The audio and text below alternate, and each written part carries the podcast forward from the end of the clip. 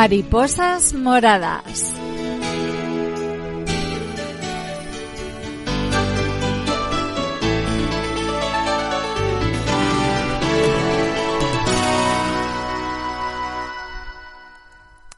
Muy buenos días a todos, bienvenidos una semana más a nuestro programa a Mariposas Moradas, donde ya sabéis que damos visibilidad al lupus, una enfermedad autoinmune y sistémica que afecta en España a cerca de 100.000 personas y en Castilla-La Mancha son unas 2.000. En nuestro programa tratamos de dar visibilidad a las personas que padecen el lupus para tratar de ayudarles a tener más y mejor calidad de vida, porque dando visibilidad a sus problemas cotidianos en el día a día con la enfermedad, con los síntomas que ocasiona, les podemos comprender y ayudar mucho mejor. Empatizamos con ellos y nos ponemos en su piel. Para ello, todas las semanas tenemos un invitado especialista, un doctor, un profesional vinculado a las enfermedades autoinmunes o a los síntomas relacionados con ella. Y esta semana vamos a hablar del corazón. Y para ello tenemos a un doctor a quien ya saludamos y damos la bienvenida. Buenos días, Fernando. Buenos días, buenos días a ti, Yolanda, y a todos tus oyentes. Voy a presentarte, eh, Fernando Lozano Ruiz Poveda, doctor en cardiología, jefe de la unidad hemodinámica del Hospital General Universitario de Ciudad Real y profesor de la Facultad de Medicina en la Universidad de Castilla-La Mancha. Pues lo dicho, Fernando, es un honor, un placer tenerte aquí en nuestros micrófonos.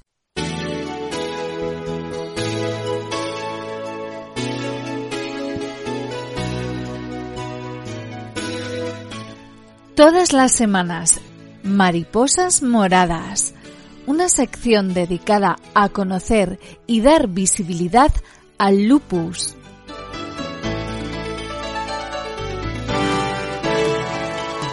Se estima que en Castilla-La Mancha hay dos millares de personas afectadas por esta enfermedad autoinmune que necesita del apoyo y la comprensión de la sociedad para tener más y mejor calidad de vida.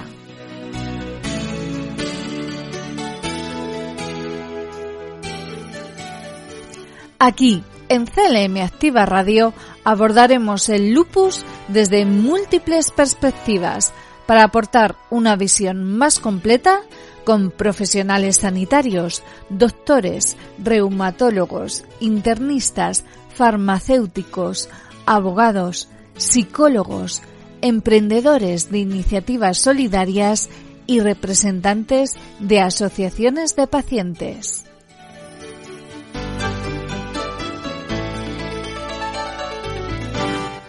Todas las semanas, Mariposas Moradas, en CLM Activa Radio, la radio más social de Castilla-La Mancha.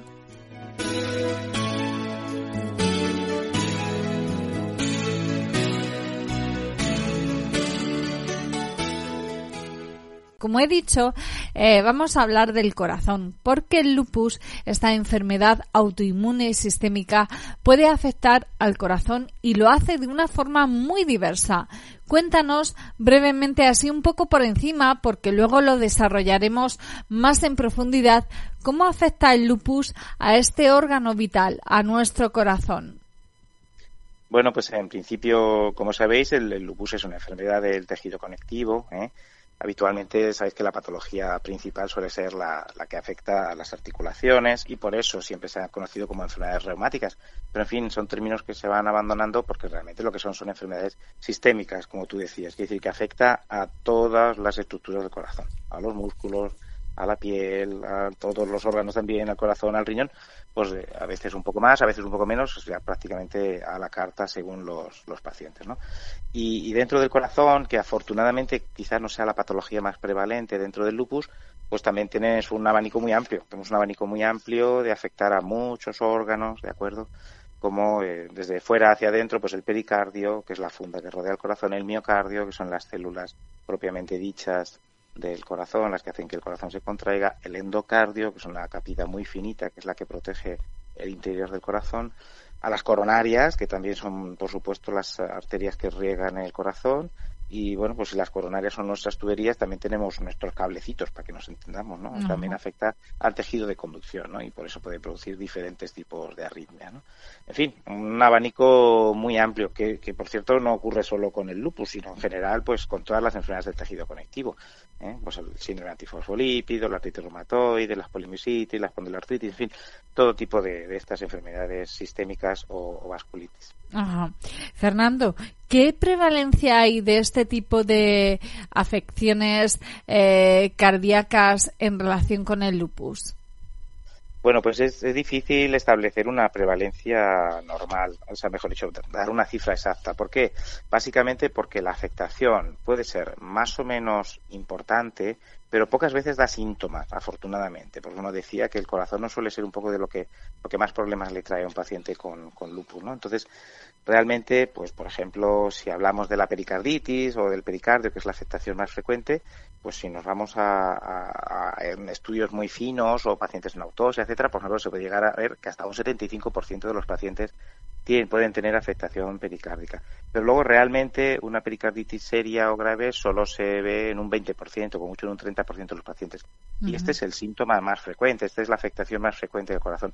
Conforme vamos a los más raros, pues más, en fin, vamos viendo. La endocarditis, por ejemplo, pues es mucho más, mucho más rara, en torno como al 10%, el 20% como mucho de los pacientes. O sea que no, hay una clara disociación entre si nos metemos a buscarla muy profundamente eh, hay pocos, hay muchos casos, o bastantes casos, un tanto por ciento, pero afortunadamente pocos de esos casos al final acaban dando síntomas que puedan hacer eh, peligrar la salud del paciente. Fernando, cuando a un paciente se le diagnostica lupus, ¿cuánto tiempo suele tardar en desarrollar afecciones cardíacas? Pues habitualmente, como te decía, la mayoría de las veces eh, lo que tenemos es una, una enfermedad subclínica que se llama, ¿no? De años y años y años y años antes de que empiece a dar la lata sintomáticamente. ¿eh? Cuando probablemente estemos hablando más de decenas de años. ¿eh? Y es, es raro, es raro habitualmente, a lo mejor hace unos años o hace muchos años el lupus queda más difícil de diagnosticar en consultas a lo mejor menos específicas o teníamos menos material diagnóstico. Eh, antes, a veces, precisamente la primera manifestación era un problema cardiológico, que es algo raro. Habitualmente hoy nos hemos encontrado las cosas al revés. El, paciente suele, suele venir bien diagnosticado eh, y es a lo largo de los años cuando se van un poco casi buscando esas complicaciones cardiológicas que hay que estar un poco pendiente pendiente de ella, ¿no? Se pueden llegar a evitar más más décadas que años. ¿Se pueden eh, llegar a evitar si hacéis ese control preventivo? Pues desgraciadamente probablemente no, porque mm, como ya sabes el, lupus es una enfermedad que en principio es mm, autoinmune, es de origen básicamente desconocido, ¿no? Sabe que es un mecanismo autoinmune, pero todavía nos quedan muchísimas lagunas. Entonces, mientras que el lupus no tenga una cura, como sí que la hay en otras muchas enfermedades, en las que dices te doy este tratamiento y en un mes está curado, como puede ser una infección o como puede ser una apendicitis, que te quito el apéndice y a los 10 minutos estás curado, mientras que el lupus, el propio lupus, no tenga una cura como tal, pues eh, desgraciadamente pues las complicaciones no desaparecen. Sí que es verdad que ha cambiado un poco la historia natural de la enfermedad en el sentido de que, por ejemplo, nos encontramos todas las afecciones habitualmente nos las encontramos más tarde. ¿Por qué? Porque los pacientes ya muchas veces pues han empezado su tratamiento con antiinflamatorios, con corticoides, con antipalúdicos, como la hidroxicloroquina que se ha hecho muy famosa ahora con el COVID o ya los inmunosupresores incluso, ¿no? La cetoprina, la ciclofosfamina, es decir, el tratamiento estándar. Como nos encontramos muy bien tratados esos pacientes, nos encontramos formas más retrasadas y más ligeras de la patología vascular. Incluso parece como que hubiera un cambio. ¿eh? La, afección, por ejemplo, de, del endocardio, que antes era muy típica, más en gente joven, etcétera, etcétera, pues habitualmente ahora no la encontramos más en gente mayor. Por eso mismo, porque los pacientes suelen venir muy bien tratados. ¿eh? Pero eh, al mismo tiempo, como esos pacientes vienen también muy bien tratados, y el muy bien tratado muchas veces incluye corticoides, y ya sabemos que los corticoides a largo plazo pues acaban también un poco fastidiando varias cosas del corazón, ¿no? Afectan, producen hipertensión, puede hacer que aumente en el colesterol y con tal pues tiene más enfermedad coronaria ¿eh? habitualmente. Entonces, bueno, pues hemos, hemos conseguido un poco retardar una enfermedad que era más de tipo más agudo, en afecciones agudas, pues a veces a una enfermedad un poco más crónica. ¿eh? O sea que más que mm, curar, entre comillas, las afectaciones cardíacas del lupus, lo que hemos conseguido es retrasarlas y cambiarlas a otras, se supone que un poco más benignas, pero bueno, por lo menos más tardías. Ahora que has tocado así un poquito el tema de los tratamientos, de la cortisona, eh, me gustaría preguntarte eh, cómo influyen, por ejemplo, los nuevos tratamientos biológicos a la hora del desarrollo de eh, problemas cardíacos. ¿Tenéis algún estudio en relación a ello? ¿Los biológicos evitan la afectación cardíaca o no? Mm, es muy pronto, es muy pronto porque los, los, los, los fármacos biológicos eh, son unos jovenzuelos todavía, la mayoría de ellos, ¿no? Se supone, se supone que es la ventaja en todo tipo de enfermedades que los, que los fármacos biológicos tienen muchos menos efectos secundarios que los antiinflamatorios típicos, como los antiinflamatorios, en fin, pues el ibuprofeno, la indometacina, menos efectos secundarios también que, que los que son los corticoides, que también a largo plazo sabemos que dan mucho la lata, ¿de acuerdo? Pero precisamente como muchos de estos efectos son a largo plazo, pues no tenemos todavía estudios concluyentes de que efectivamente las complicaciones vasculares eh, o que estos fármacos puedan tener otro tipo de complicaciones. Muy probablemente, mientras que tú estás parando la enfermedad, estás parando las complicaciones cardíacas. Pero todavía desconocemos que eh, estos fármacos a largo plazo no pudieran dar otros problemas. Parece que no, por lo que vamos viendo en otras enfermedades en las que los fármacos biológicos están teniendo muchísimo éxito. Pero es un poco pronto, es un poco pronto para ello. ¿eh? Necesitamos años, estamos diciendo que, que, son décadas lo que, lo que tardan muchas veces las manifestaciones del lupus sobre el, sobre el corazón. Ajá. Eh, Fernando, vamos a meternos ahora sí que sí de lleno en lo que yo digo las ditis, porque cuando me he puesto a estudiar este tema eh, he visto que hay muchas ditis y vamos a hablar de ello. Eh, tú las has mencionado endocarditis, miocarditis, pericarditis. Por favor, explícanos un poco porque el lupus eh, hemos visto que aumenta el riesgo de enfermedades cardíacas, entre ya pues está la arteria coronaria, la endocarditis. Explícanos eh, pormenorizadamente, por ejemplo, cada una de ellas. Vamos a empezar por la endocarditis. ¿Qué es? ¿En qué consiste? Bueno, la endocarditis, que no es la más frecuente de las complicaciones cardíacas, que como habíamos dicho antes es la pericarditis, la endocarditis es la inflamación del endocardio. El endocardio, para que me puedan entender los oyentes que me están escuchando, es una, la, capa más profunda del corazón, la que está en contacto con la sangre que tenemos dentro del corazón. Ese, es el, ese es el endocardio, ¿de acuerdo? Entonces, es un poco, es un, casi un órgano vivo, se considera, ¿no? Es a veces quien está captando pues, la temperatura, la tensión, la frecuencia cardíaca, ¿de acuerdo? Y, es lo que recubre y protege, pues, todas las estructuras del interior del corazón. Las válvulas, eh, las comisuras, las juntas, los anillos, todas las estructuras del corazón por dentro están recubiertas de endocardio, ¿de acuerdo? Entonces, cualquier infección o inflamación de ese endocardio, pues lo que produce es una endocarditis, ¿eh? ¿de acuerdo? Una inflamación del endocardio. Curiosamente, aunque no es la más frecuente, sí que a lo mejor es, la más famosa o la más conocida de las complicaciones, porque ya en, el 1924 eh, dos investigadores, Liebman y Sachs, la describen la describieron como algo raro, ¿no? A veces se puede confundir con las endocarditis infecciosas, que son con mucha frecuencia, con, con, enorme frecuencia, es la patología más frecuente. Se nos infecta una válvula, tiene una verruguita, ¿de acuerdo? Como si fuera bueno, pues un, una verruga, si la eso macroscópicamente es como una verruguita, y, con, mucha, mucha diferencia son las infecciosas las que suelen llevar a los pacientes al hospital.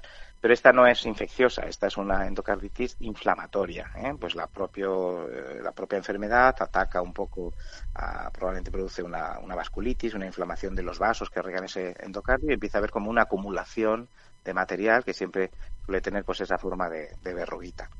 Eso es lo que os decía precisamente que una de las cosas que, que, sí que ha cambiado, antes a lo mejor había endocarditis más floridas, eh, en el sentido de que podían llegar incluso a hacer que la válvula mitral, que es la más frecuente que se afecta, no funcionara bien, con una insuficiencia severa, pero como los pacientes habitualmente vienen muy bien tratados desde muchos años, se ha cambiado esa enfermedad que era más o menos aguda, la endocarditis aguda, que a veces muy pocas veces podía llegar a tener que causar, pues, tener que operarse, etcétera, etcétera, se ha cambiado más por una enfermedad como inflamatoria, como más eh, progresiva y más crónica, ¿de acuerdo? Entonces, realmente solo un 10% de esas endocarditis que podríamos ver, eh, entre comillas, agudas En gente más joven, solo un 10% finalmente, muchos años más tarde, acaban afectando de verdad, de verdad, de verdad a la válvula de forma que los pacientes tienen que acabar operándose y cambiándose esa válvula.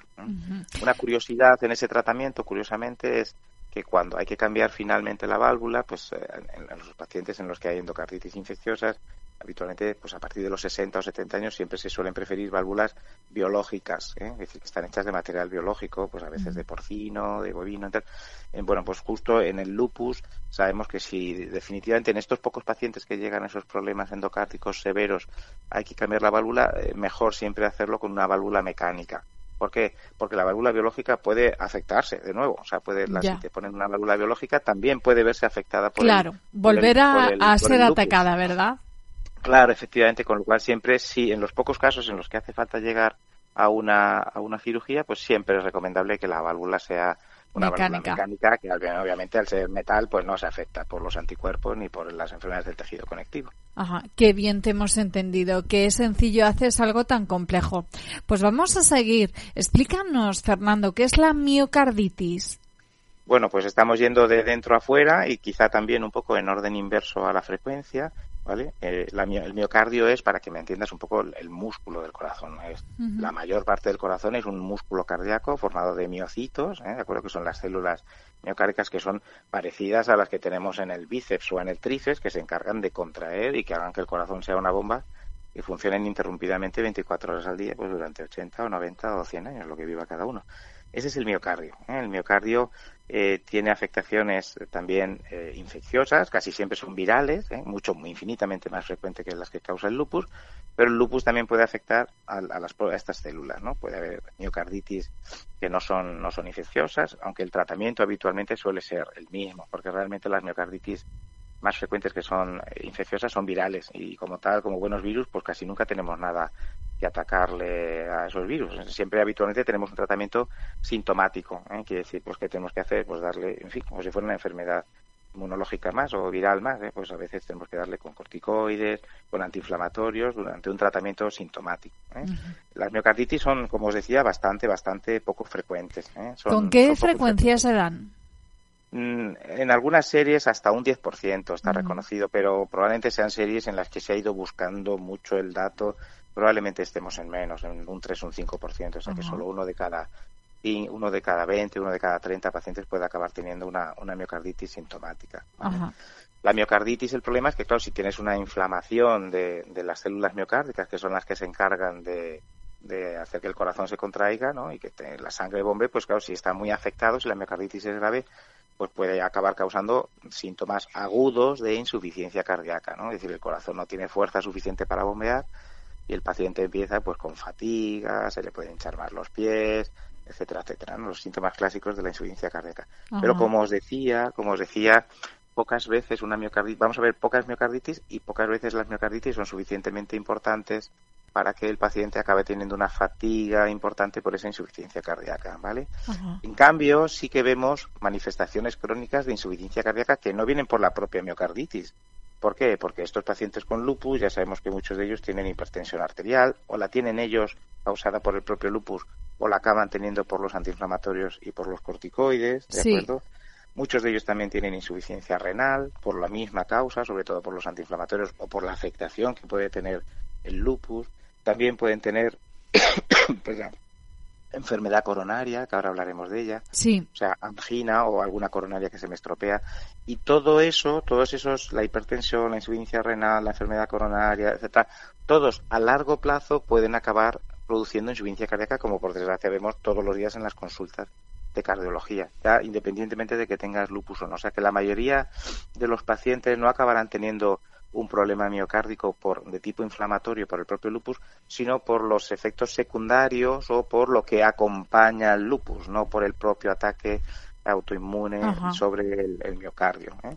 Y esta enfermedad de insuficiencia cardíaca, pues claro, si es frecuente en personas que no tienen lupus a los 50 o los 60 años, pues con más mm, razón pues será frecuente en personas con 60, 70 años que padezcan lupus, porque llevan un poco esa carga añadida de la que hablamos, eh, de la que acabamos de hablar. ¿eh? Ajá, O sea que claro. Sí, sí, que es relativamente frecuente. Lo segundo, que tengan algún tipo de insuficiencia cardíaca es relativamente frecuente.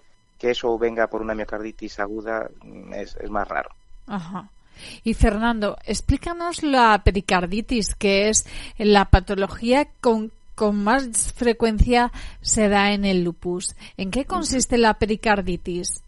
Bueno, el, pericardio es una funda muy, muy, muy finita que protege al, corazón, ¿eh? ¿de acuerdo? Entonces, el, corazón no está suelto ahí en la caja del tórax, ahí en mitad de la nada, sino que tiene una fundita que, está separada del miocardio por un poquito de líquido. ¿eh? Siempre tenemos un poquito de líquido pericardio, que me entiendas como un lubricante, ¿eh? para que se pueda mover libremente el corazón dentro de esa dentro de esa funda, ¿no?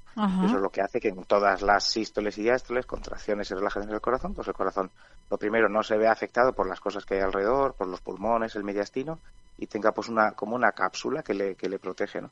Pero al fin y al cabo es una cápsula que también puede puede enfermar, ¿no? La causa más frecuente y una vez más muy muy frecuente de pericarditis son las pericarditis infecciosas y dentro de ellas pues las pericarditis virales que vemos todos los otoños, que es la época típica, y a veces también en la primavera vemos en los servicios de urgencia. ¿no? El, dolor es un dolor mm, agudo, a veces muy fuerte, que se acompaña con síntomas de infección, para que nos entendamos, ¿no? O sea, pues fiebre, malestar general, etcétera, etcétera.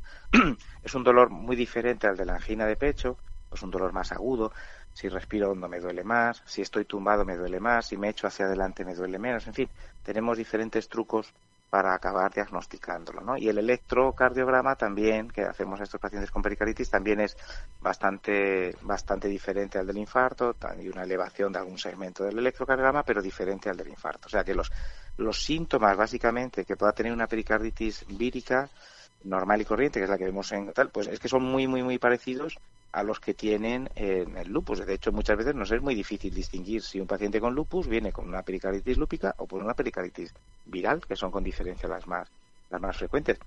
Habitualmente el tratamiento va a ser el mismo. ¿Por qué? Porque también el tratamiento de las pericarditis virales suele ser el mismo. Pues habitualmente es reposo, se empieza con aspirina, si la aspirina no va bien se puede cambiar a antiinflamatorios, a la indometacina, que es uno de los que más utilizamos en las pericaritis, y a veces, pues si no responden bien, pues eh, corticoides. O sea que al final estamos usando para las pericaritis virales algo prácticamente muy, muy parecido a lo que usamos también para las pericarditis lúpicas, ¿no? Entonces, mm, la mayoría de las... va a ser difícil en un paciente que ya está diagnosticado de lupus distinguir si es una o la otra y bueno pues a veces pues lo que ponemos es como decimos un tratamiento sintomático ¿eh? pues para que el paciente esté bien habitualmente suele ser pues tres cinco días como mucho los que el paciente está sintomático luego ya empieza a reducirse el dolor y se va suspendiendo la medicación afortunadamente suelen ser pericarditis bastante benigna ¿eh? porque la complicación las complicaciones que vemos raras veces en las virales y también en las lúpicas del pericardio son básicamente dos una que se produzca, que, que, esa inflamación de pericardio empiece a producir líquido, ¿de acuerdo? Y ese líquido no, no, puede escapar. Hemos dicho que está entre el miocardio y el pericardio. Sí. Y eso puede hacer que provoque ese líquido, mm, acabe un poco como quien dice, aplastando o constriñendo al corazón en lo que se llama un, un taponamiento, que puede ser una enfermedad grave y que a veces no hay más remedio que pinchar un poquito el pericardio y sacar ese líquido, pero afortunadamente eso ocurre en menos del 1% de los pacientes, o sea, es una manifestación muy, muy rara, ¿vale? Y lo mismo, si los, las pericarditis se tratan bien, pues también es muy excepcional otra complicación mucho más tardía, que es lo que se llama la pericarditis constrictiva. El paciente, el pericardio del paciente se empieza a engrosar, si no se ha tratado bien, se puede acabar incluso calcificando, ¿de acuerdo? Y entonces lo que le produce al corazón es una especie como de coraza, ¿eh? de coraza en la cual el corazón no puede moverse bien. Una vez más, la, pericarditis, la pericarditis constrictiva es excepcional, es rarísimo. Algún caso se puede haber publicado en la bibliografía, pero es algo muy, muy, muy raro. eh, ¿Con qué claridad nos lo, nos lo explicas, la verdad? Eh, luego, otra patología relacionada que he investigado yo ahí de forma intrusiva, eh, me he encontrado con la enfermedad de la arteria coronaria. ¿Cuándo ocurre esta patología, esta enfermedad y por qué ocurre? Bueno, las coronarias son arterias como las demás del organismo, ¿no? Son tres, en realidad son dos, pero siempre hablamos de que tenemos tres coronarias. Son las arterias que riegan el corazón. El corazón es un órgano y como tal necesita recibir sangre. No solo la bombea a todo el resto del cuerpo, sino que él necesita que le llegue sangre igual que hay que llegar sangre al cerebro. De hecho, es un órgano muy exigente y que consume mucho oxígeno.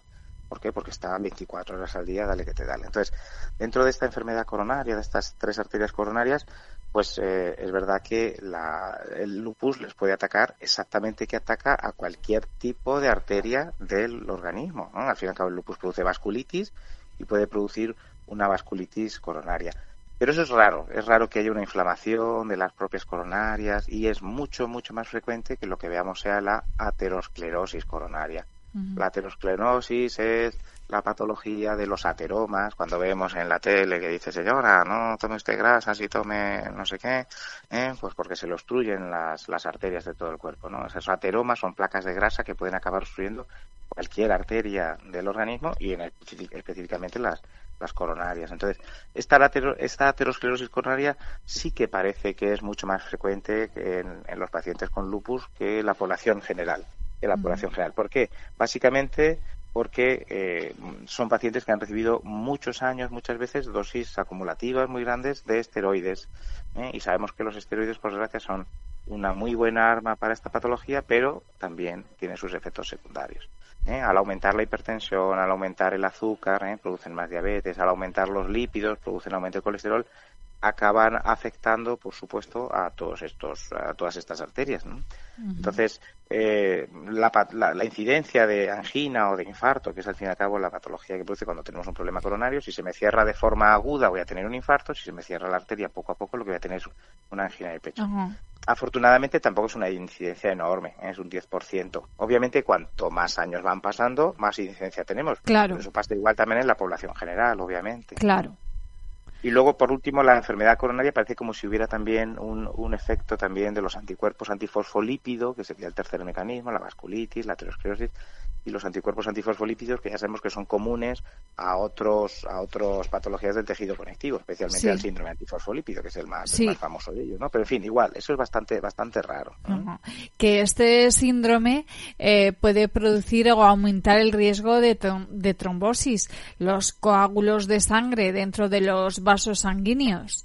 Mm. Sí, efectivamente, esa sería un poco la, la, la última o la penúltima eh, de las patologías que pueden afectar al corazón, claro, eh, si estrechamos, si estamos estrechando las arterias coronarias ¿eh? dentro de dentro del corazón y además sabemos que también el lupus puede producir un aumento de la trombosis intracavitaria y de las enfermedades trombóticas, pues estamos un poco agravando la enfermedad, ¿no? Pues tenemos arterias que están un poco más estrechas y con una cierta facilidad de que se puedan formar trombitos dentro de esas arterias coronarias, ¿no? Pues efectivamente la, la incidencia de esta enfermedad pues tiene que subir a la fuerza.